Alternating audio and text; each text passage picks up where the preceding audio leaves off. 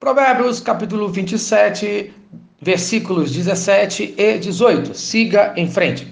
Sabe, ensina que boas amizades moldam o caráter. Versículo 17. Como ferro com ferro se afia, assim o homem a seu amigo, isto é, assim como o contato de duas barras de ferro se afiam, o mesmo acontece com o contato de duas pessoas que vão moldando o seu caráter conforme vão se relacionando. Esse provérbio, é claro, está incentivando o bom relacionamento social, a boa amizade. A sabedoria é o processo de afiação que, para o cristão, deve ser ensinado através da Bíblia, conforme Deuteronômio, capítulo 6, dos versículos de 6 a 9.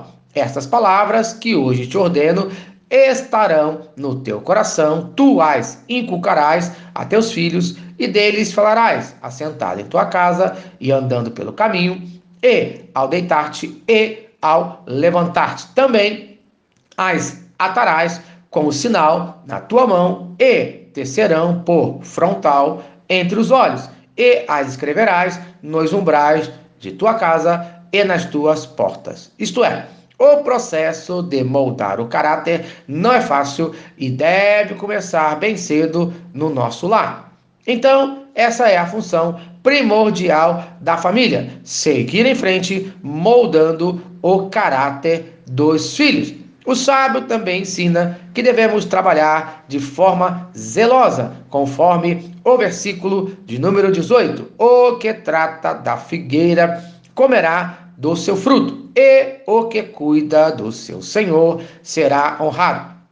Isto é, assim como aquele que cuida bem da sua plantação colherá os melhores frutos, do mesmo modo o empregado fiel receberá a sua recompensa por seus serviços prestados. O que você pode aprender com esse versículo? Comerá do seu fruto, isto é, o esforço dedicado será recompensado, tanto no trabalho da plantação, como será honrado pelo seu Senhor. Faça sempre o seu melhor, pois a recompensa virá. Inclusive, faça também sempre o seu melhor para Deus, conforme fala a parábola dos talentos, em Mateus, capítulo 25, dos versículos de 14 a 30. O objetivo dessa parábola dos talentos ou capacidades dadas por Deus para nós é,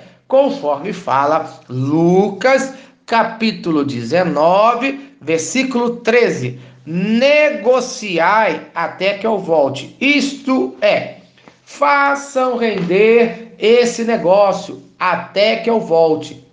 Então, siga em frente. Faça render os negócios de Deus para a sua glória. Use os talentos, os dons, a capacidade que você recebeu para abençoar vidas no nome de Jesus. Amém. Se esta mensagem abençoou a sua vida, compartilhe com quem você ama. Vamos orar? Oremos. Senhor Deus, obrigado por mais um dia de vida. Abençoe os meus relacionamentos, abençoe os relacionamentos dos meus filhos. Ajuda-me a criar os meus filhos nos teus caminhos. Abençoe também o meu trabalho com prosperidade.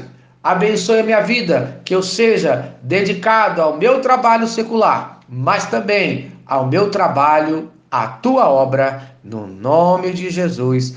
Amém. Eu sou o pastor Eloy, sou pastor da Primeira Igreja Batista em São Miguel Paulista, localizada na rua Arlindo Colasso, número 85, no centro de São Miguel Paulista, São Paulo. E lembre-se, Deus no controle sempre.